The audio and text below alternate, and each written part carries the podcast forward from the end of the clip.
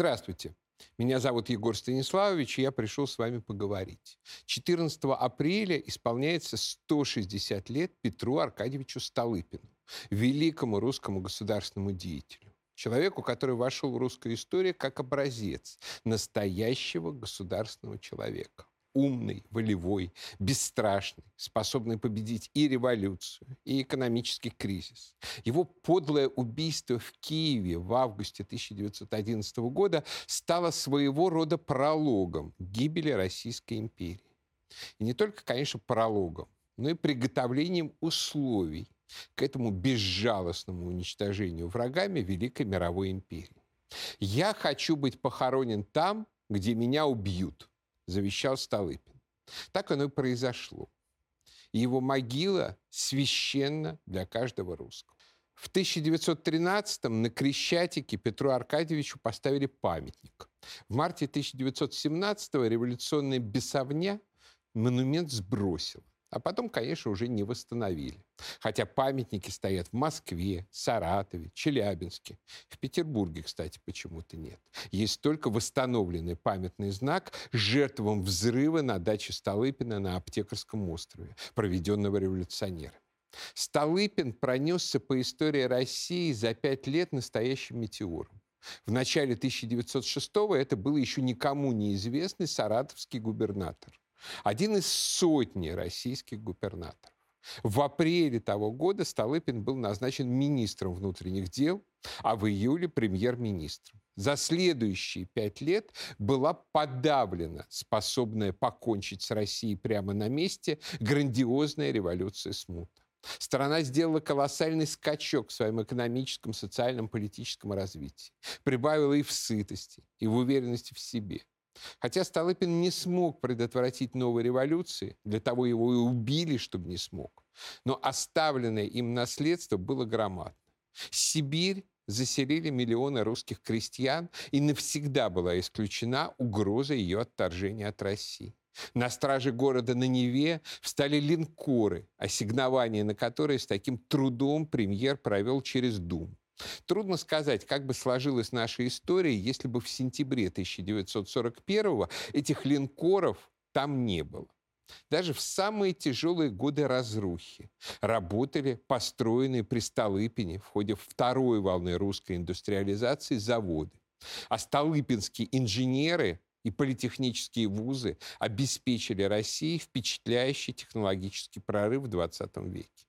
В 1905 году самосознание русской интеллигенции было едва ли не поголовно революционным и национал-предательским.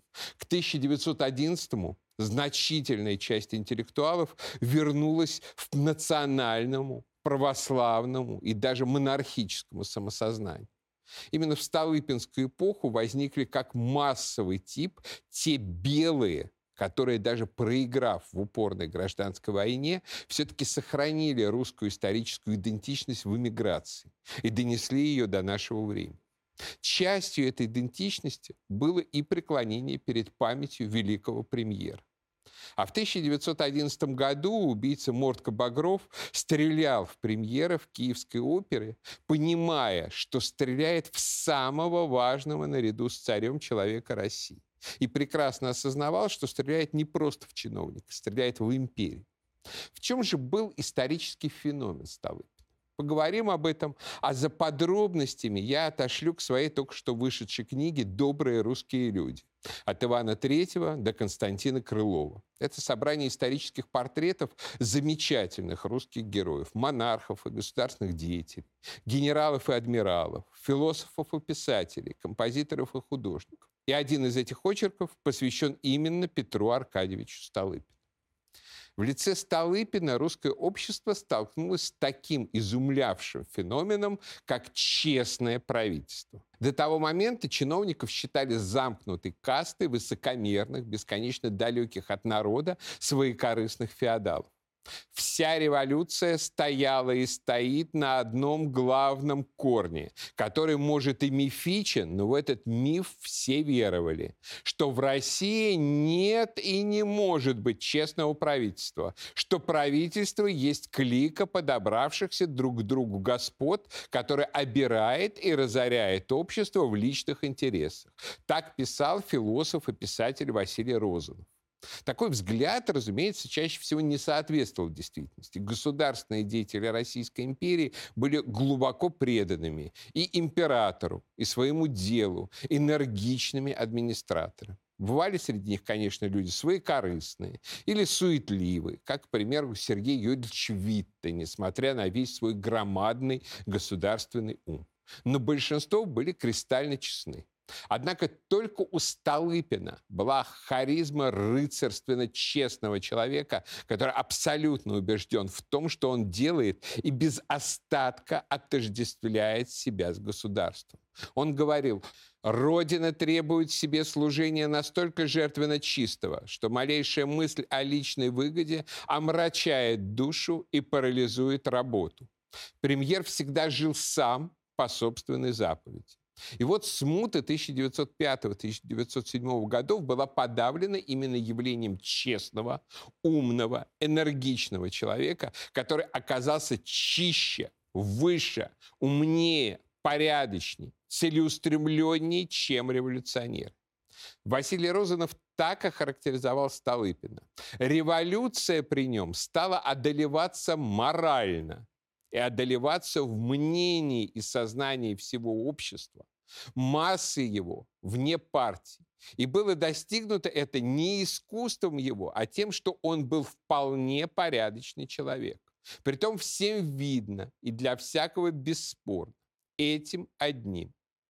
Столыпин, с одной стороны, был кристально чистен, а с другой он расправлялся с терзавшими Россию террористами, прекрасно осознавая, что он сам смертник. 12 августа 1906 года на даче премьера на Аптекарском острове в Петербурге революционерами был совершен теракт. Самоубийцы из группы эсеров и большевиков взорвали две бомбы. Большевики потом врали, что не участвуют в терроризме, но это, конечно, было не так. Бомбы были, кстати, изготовлены большевиками на квартире писателя Алексея Максимовича Пешкова, Максима Горького, буревестника революции. Погибло в результате теракта 27 человек, разорванных в клочья. Среди них один младенец. Были ранены двое детей Петра Аркадьевича. Причем 14-летняя Наталья навсегда осталась инвалидом. Ей перебило обе ноги. Сам Столыпин чудом не пострадал трупы лиц, бывших на даче, особо ран, разных рангов и положений, среди которых были дамы и даже один младенец, найдены большей частью обезображенными в виде бесформенных масс, без голов, рук и ног, и долго объятые ужасом родные отыскивали среди этих обезображенных тел близких им людей. На деревьях набережной висели клочья человеческого тела. Дочь Столыпина, когда ее вытащили из-под досок и мусора и понесли в соседний дом, говорят, спросила, что это, сон? Нет, это не сон, барышня, ответили ей. Когда ее положили на кровать, и она увидела свои окровавленные ноги, она горько заплакала.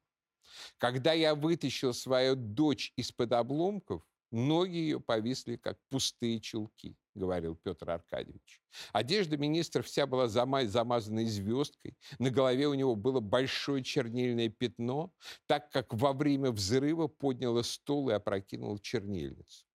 Столыпин хладнокровно приказал позвать офицера и сказал ему, поставьте караул к столу. Я видел здесь человека, который хотел его открыть. Тут государственные документы. Общество было шокировано этим чудовищным и не имевшим никаких оправданий преступлением.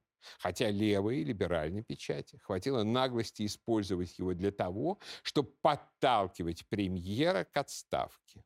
Замечательно, что тотчас после взрыва на даче Столыпина, саркастически комментировал это патриотический публицист Суворин, левая печать настойчиво стала говорить, что он уходит, что страдания его несчастных детей так подействовали на его нервы, что он не может более заниматься делами.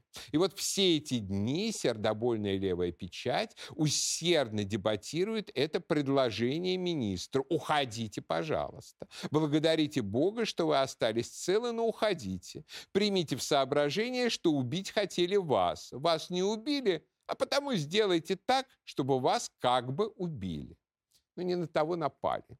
Столыпин открыто бросил с трибуны Государственной Думы вызов врагам и социалистам, и либералам. Эти нападки рассчитаны на то, чтобы вызвать у правительства, у власти паралич воли и мысли. Все они сводятся к двум словам, обращенным к власти – руки вверх. На эти слова, господа, правительство с полным спокойствием, с осознанием своей правоты может ответить только двумя словами – не запугайте. После трагедии на Аптекарском Петр Аркадьевич, несмотря на то, что государь велел поселить его в Зимнем дворце и поставить строжайшую охрану, считал себя смертником. Но относился к этому без всякого отчаяния или озлобления, как настоящий христианин и воин. Каждое утро когда я просыпаюсь и творю молитву, я смотрю на предстоящий день, как на последний в жизни, и готовлюсь выполнить все свои обязанности, уже устремляя взор в вечность. А вечером, когда я опять возвращаюсь в свою комнату, то говорю себе, что должен благодарить Бога за лишний дарованный мне в жизни день. Это единственное следствие моего постоянного сознания близости смерти, как расплата за свои убеждения. И порой я ясно чувствую, что должен наступить день, когда замысел убийцы наконец удастся.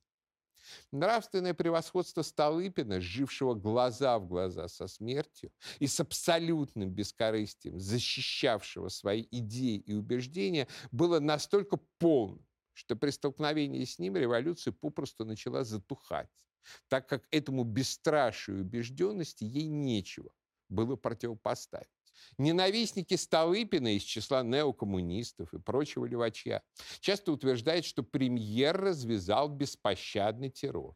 До сих пор то тут, то там можно встретить перепев фразы алкоголика Родичева из партии кадетов о Столыпинском галстуке. Да еще и с приписками, что вот, мол, народ прозвал виселицы столыпинскими галстуками. Это вранье от начала и до конца. Сказанная нетрезвым Родичевым с трибуны оскорбительная фраза вызвала тогда на редкость единодушное осуждение депутатов.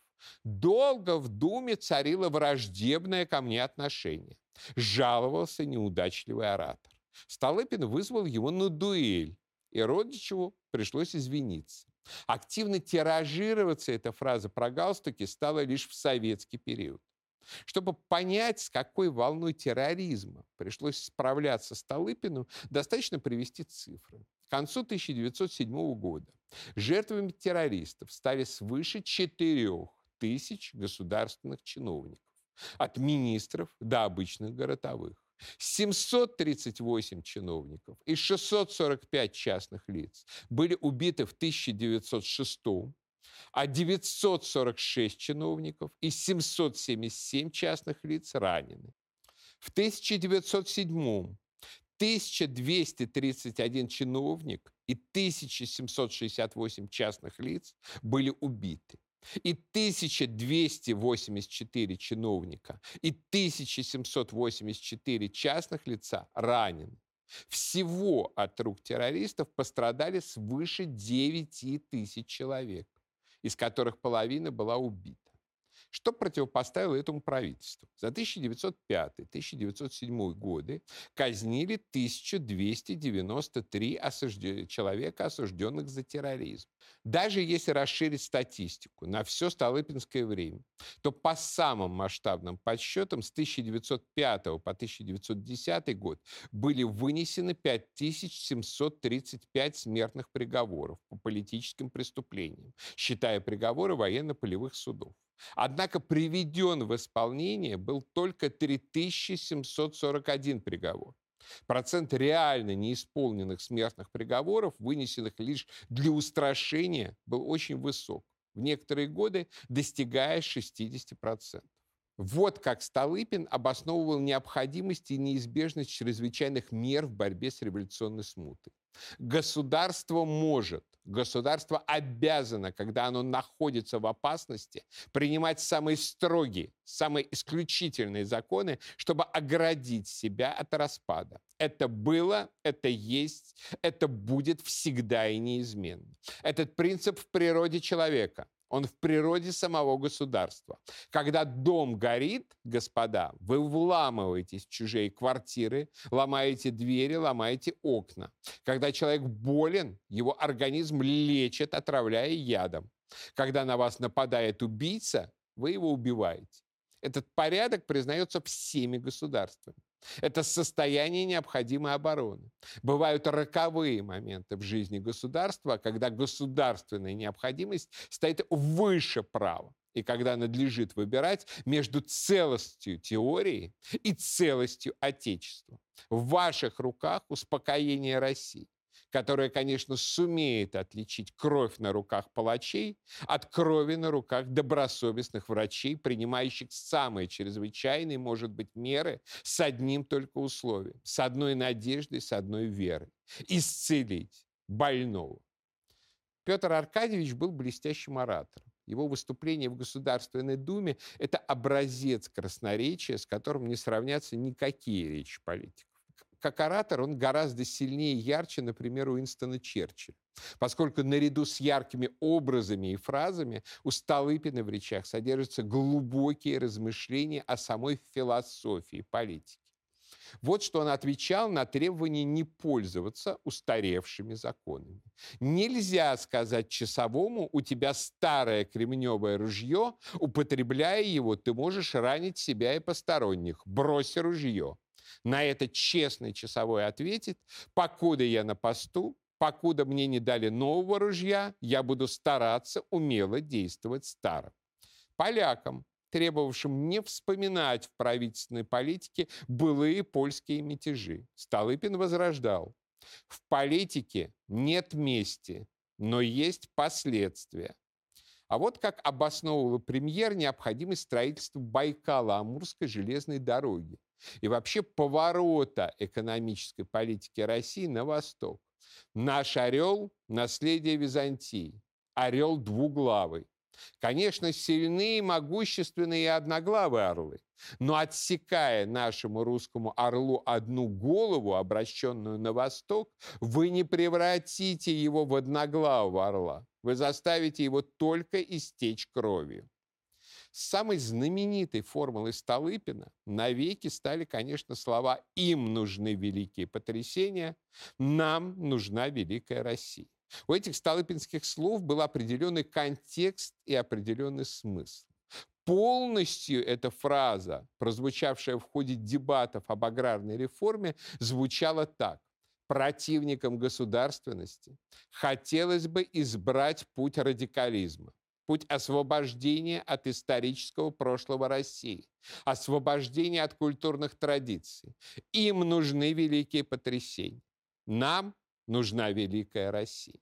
Великая Россия для Столыпина – это не болото без потрясений, а Россия национальная, Россия историческая, Россия, опирающаяся на свои традиции. Россия из великого прошлого, переходящая, оставляя все лучшее, отбрасывая худшее в великое будущее. Для того и боролся Столыпин с потрясателями основ, чтобы не позволить им на месте России соорудить, как он выражался, новое неведомое нам Отечество, безнациональное и покоящееся на историческом нигилизме по отношению к русскому прошлому и традициям. Столыпин прекрасно осознавал, что с революцией, руководимой страстной, господствующей над человеком идеей, может бороться только другая идея столь же страстная и безусловная, столь же подчиняющая человека без остатка. Основой идеологии революционеров была смесь, с одной стороны, народничества и лицемерного культа простого человека, а с другой – самого циничного космополитизма, настоящей смердяковщины, культа за границей, заграничного прогресса, отказа от русской самобытности. Основой идеологии Столыпина был уверенный в себе и последовательный русский национализм. Именно интересы русской нации, сохранение государственности и державной власти русского народа были поставлены Столыпиным в центр правительственной политики. Столыпин вырос на западной русской границе. Его отец был в числе сподвижников легендарного усмирителя и русификатора Михаила Николаевича Муравьева, о котором я уже рассказывал в своих программах, и глава о котором есть в книге «Добрые русские люди». Большая часть служебной карьеры Столыпина прошла в Белоруссии, в Ковно и Гродно, где он был губернатором. Столыпин отлично понимал, что формальное, фиктивное равноправие в либеральном духе на деле не приведет на Западе России ни к чему, кроме реального неравноправия и порабощения русских. Важнейший принцип политического мировоззрения Столыпина – это принцип неразрывной связи русского народа и российского государства.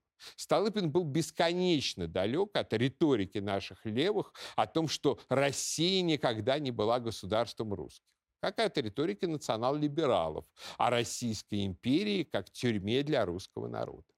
Россия была для Петра Аркадьевича и оставалась всегда национальным государством русского народа, империей русского народа, служащей к его славе и украшению. Смысл русской государственности для Столыпина – охранение русской нации. Правительство должно было или отойти и дать дорогу революции, забыть, что власть есть хранительница государственности и целости русского народа, или действовать и отстоять то, что ей было верено, говорил он в Думе. Философия Столыпина была национальной философией. Люди объединились в семьи, семьи в племена, племена в народы для того, чтобы осуществить свою мировую задачу, для того, чтобы двигать человечество вперед. Народы забывают иногда о своих национальных задачах. Но такие народы гибнут, господа. Они превращаются в назем, в удобрение, на котором вырастают и крепнут другие, более сильные народы. Русская национальная политика стала тем стержнем, на который опирались многочисленные и разнообразные меры Столыпинского правительства. Не боясь быть обвиненным в несправедливости, Столыпин систематически конструировал такую модель государства, в котором русское имя, русская честь, русское гражданство, русский интерес были на первом месте. Признайте, что высшее благо – это быть русским гражданином. Носите это звание так же высоко, как носили его некогда римские граждане. Отвечал он польским депутатам, жаловавшимся на то, что их якобы числят гражданами третьего разряда.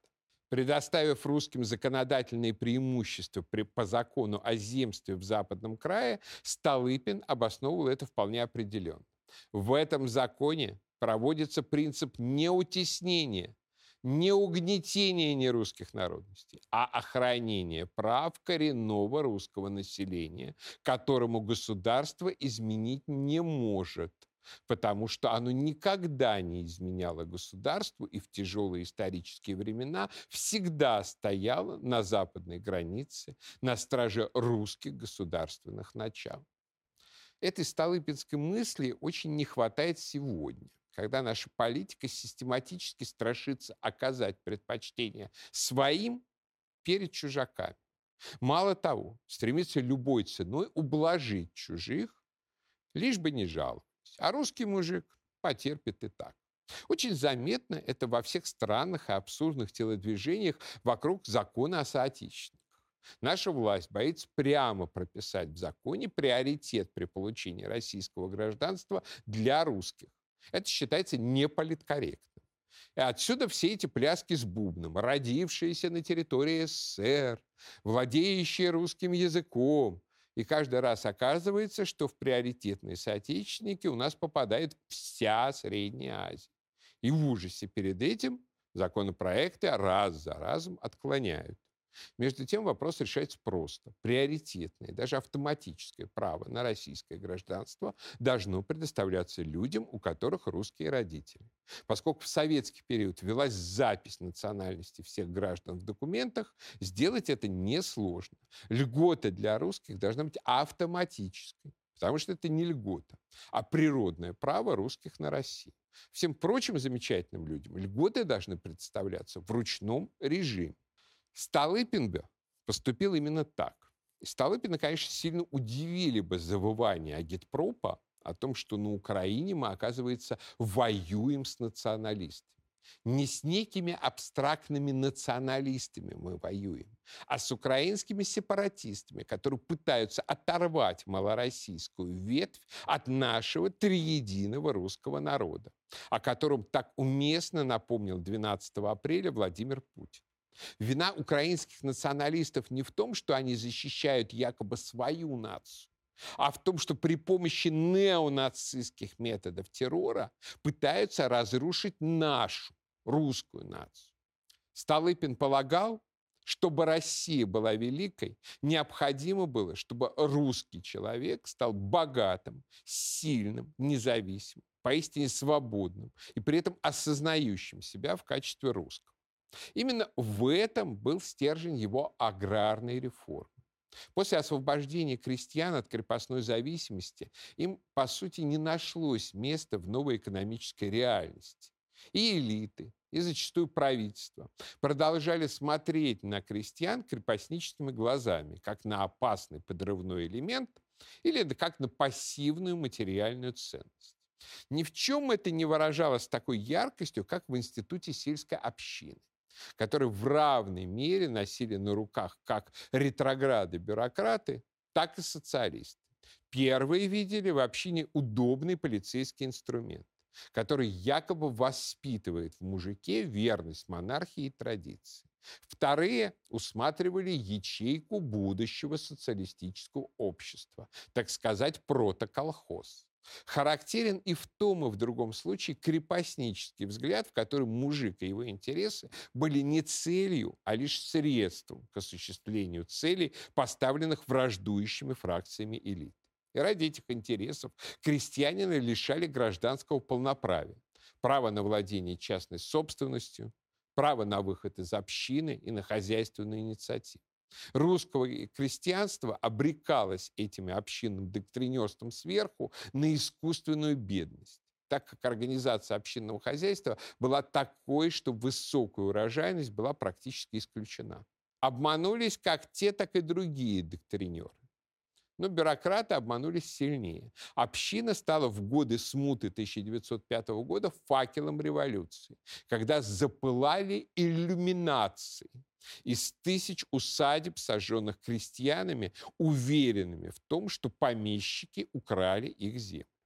Столыпин осознал, что для того, чтобы в России развивалась экономика, государственность, представительные учреждения, росли уровень образованности и бытовой культуры, нужны не формальные права и свободы, а реальный живой гражданин, в которого должен был превратиться русский крестьянин. В одном из своих интервью Петр Аркадьевич рассуждал так. Прежде всего надлежит создать гражданина, крестьянина, крестьянина-собственника и мелкого землевладельца. А когда эта задача будет осуществлена, гражданственность сама воцарится на Руси. Сперва гражданин, а потом гражданственность. У нас же обыкновенно проповедуют наоборот. Это великая задача наша – создание крепкого единоличного собственника, надежнейшего оплота государственности и культуры становясь личным собственником, единоличным кузнецом своего счастья, наш крестьянин получает широкую возможность проявлять свою личную волю и свой личный почин в разумном устроении своей жизни, своего хозяйства. В отличие от социалистов и либералов, пытавшихся решить крестьянский вопрос в России путем пересаживания музыкантов, отъема и передела помещичьей земли, которой было очень мало, и изъятие которой ничего бы не изменило для большинства крестьян, Столыпин и полностью поддержавший его император Николай II решили изменить положение русского крестьянства, стимулировав общий подъем производительных сил страны. Для этого необходимо было высвободить частную инициативу создать новый, сознающий свои цели и предприимчивый тип мужика, способный воспользоваться советами агрономов, сложной сельскохозяйственной техникой и так далее. Выступая в Думе, Столыпин подчеркивал, правительство, наряду с подавлением революции, задалось задачей поднять население до возможности на деле, в действительности воспользоваться дарованными ему благами. Пока крестьянин беден, пока он не обладает личной земельной собственностью, пока он находится насильно в тисках общины, он останется рабом. И никакой писанный закон не даст ему блага гражданской свободы. Для того, чтобы воспользоваться этими благами, ведь нужна известная, хотя бы самая малая доля самостоятельности. Мне, господа, вспомнились слова нашего великого писателя Достоевского, что деньги – это чеканенная свобода. Поэтому правительство не могло не идти навстречу, не могло не дать удовлетворения тому врожденному у каждого человека, а следовательно поэтому и у каждого нашего крестьянина чувству личной собственности столь же естественному, как чувство голода, как влечение к продолжению рода, как всякое другое природное свойство человека. И новый тип крестьянина начал создаваться стремительно. Не случайно революция 1917 ни в феврале, ни в октябре не была, по большому счету, крестьянской революцией. Насилие и грабеж в деревню принесли развращенные пропагандой и деклассированные солдаты, сбежавшие с фронта. А вот сопротивление русской деревни большевикам в 1918-1921 годах оказалось весьма значительным. По сути, это был второй фронт гражданской войны избавиться от которого Ленину удалось только введя НЭП, по сути капитулировав перед теми самыми столыпинскими идеями о личной собственности и хозяйственной инициативе крестьян.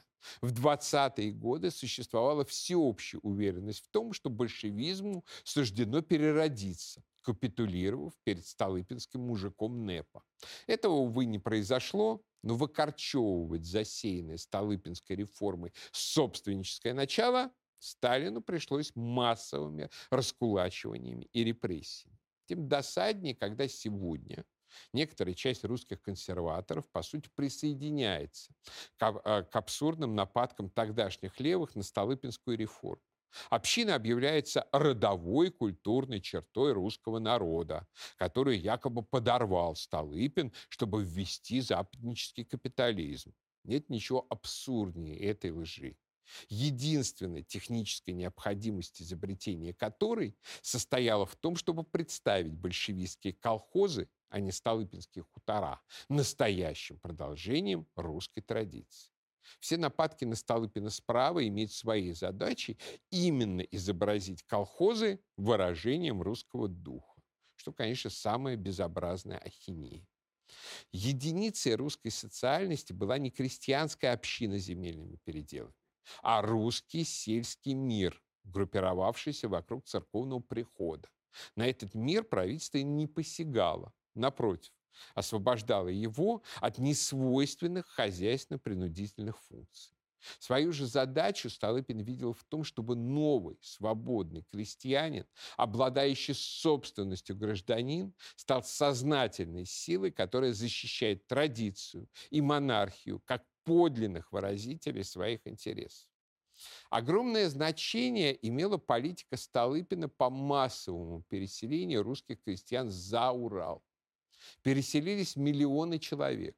Были созданы сотни новых населенных пунктов. Именно при Столыпине Сибирь стала не довеском к европейской России, а настоящей органической ее частью. Как ненавидели Столыпинскую переселенческую политику враги, видно из раздуваемого ими мифа о Столыпинском вагоне. Стараниями большевиков и либералов, превращенным в своего рода синоним арестантского вагона. Столыпинские вагоны были сконструированы и запущены в производство русской железнодорожной промышленностью для того, чтобы удобно перевести в Сибирь как саму семью переселенцев, так и ее скот и ее сельскохозяйственный инвентарь. Первые такие вагоны были построены на руссо-балтийском заводе в Твери. И всего их было выпущено 3,5 тысячи вагонов за Столыпинское время. Из таких вагонов устраивались целые поезда.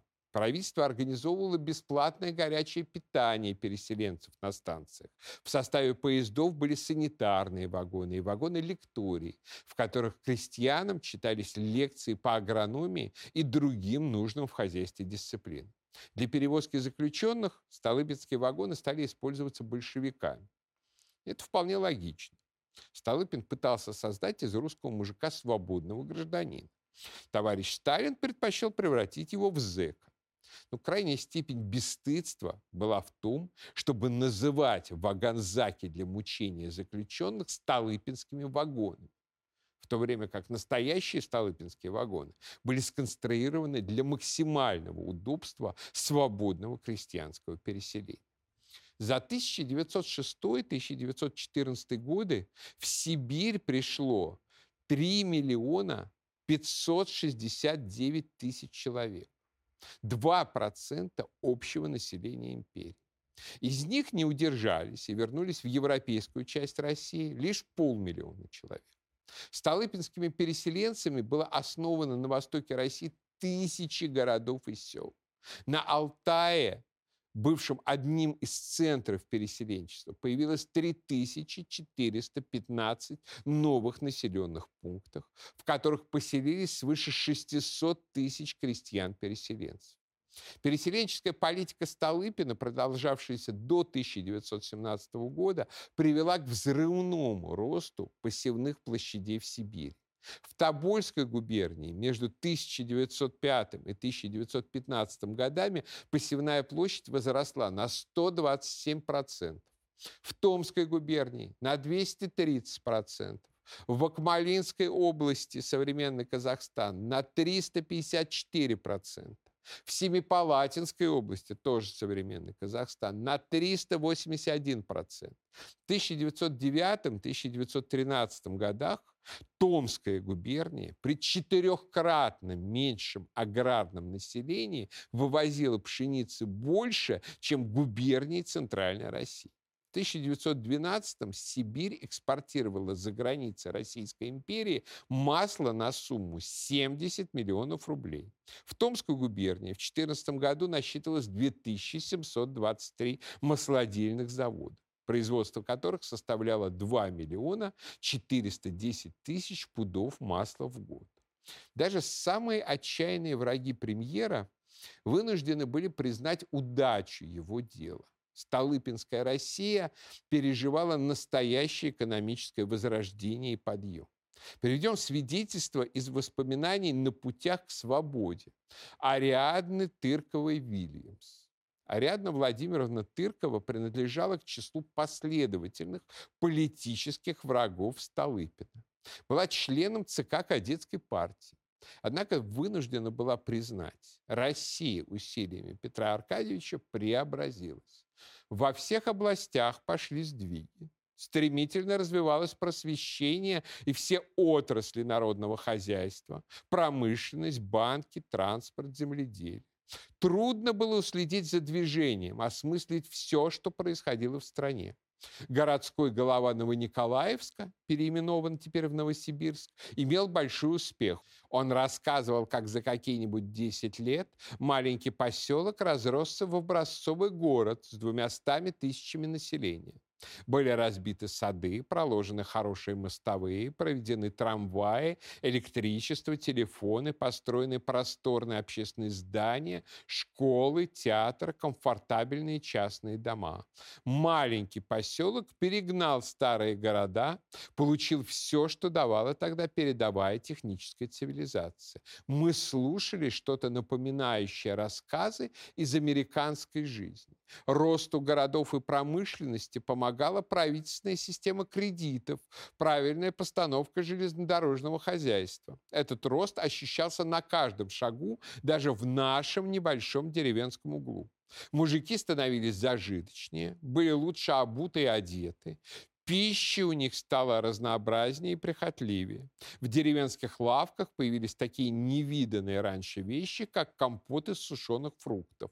Правда, он стоил только 18 копеек в фунт, но прежде о такой роскоши в деревне не помышляли, как не воображали, что пшеничные пироги можно печь не только в престольный праздник, но каждое воскресенье.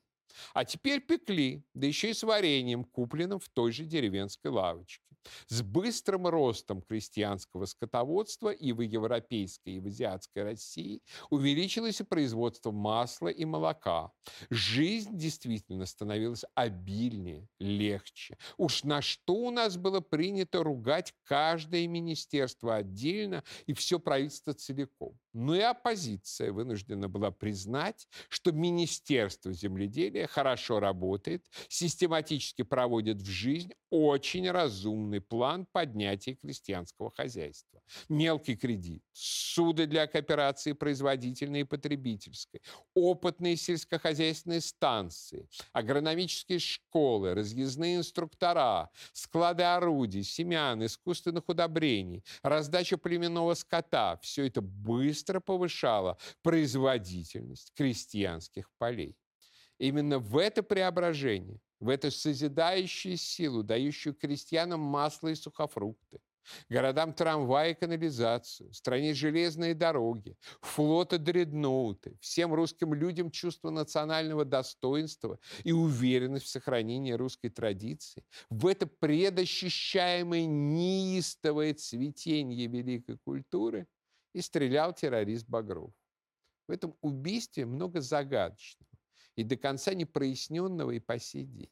Важно только опровергнуть самый бесстыжий миф, созданный либералами до революции, активно поддерживаемый советскими и постсоветскими исследователями о каком-то недоверии, которое якобы испытывал Петру Аркадьевичу император Николай II. Напротив, со стороны государя премьеру оказывалось от первого и до последнего дня величайшее доверие. Дважды государь со всей определенностью отклонял отставку Столыпина. Причем весной 1911 года речь шла об очень серьезном кризисе, в ходе которого недоверие премьеру, по сути, вынесли обе палаты парламента. Государственный совет и Государственная дума. Все были убеждены, что Столыпин будет отставлен. Однако этого не произошло. Через полгода после вотума премьер пал от руки убийцы на своем посту, сохраняя всю полноту власти. Если бы не киевская трагедия, вероятно, Столыпинская эра в русской политике продолжалась бы еще немало лет. Петру Аркадьевичу Столыпину не удалось предотвратить революционную и геополитическую катастрофу России в начале XX века. Хотя он сделал все, что от него зависело. Увы, удар по полководцу, как не раз доказывала всемирная история, чрезвычайно эффективен.